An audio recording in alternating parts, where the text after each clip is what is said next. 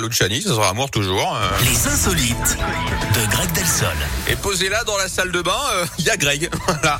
Alors on a bien compris, il nous emmène aujourd'hui en Asie. Oui, mais on va parler de quoi là-bas? Qu'est-ce qui se passe? On va à Taïwan déjà plus précisément Yannick où un homme vient Oui. de créer un concept qui va ravir ceux qui aiment les animaux.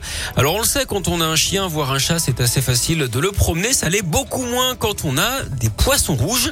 Mais ça c'était avant avant Jerry Wang qui vient de nous sortir la poussette à poissons. En gros c'est un aquarium sur roulette. Son but hein, c'est de faire explorer à ces petits nageurs un autre environnement au-dessus de l'eau.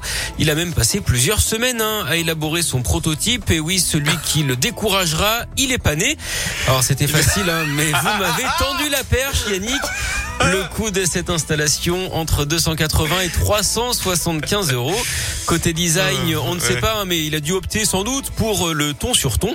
En tout cas, il doit se sentir comme le super-héros des poissons, un genre de Superman, hein, mais sans sa carpe.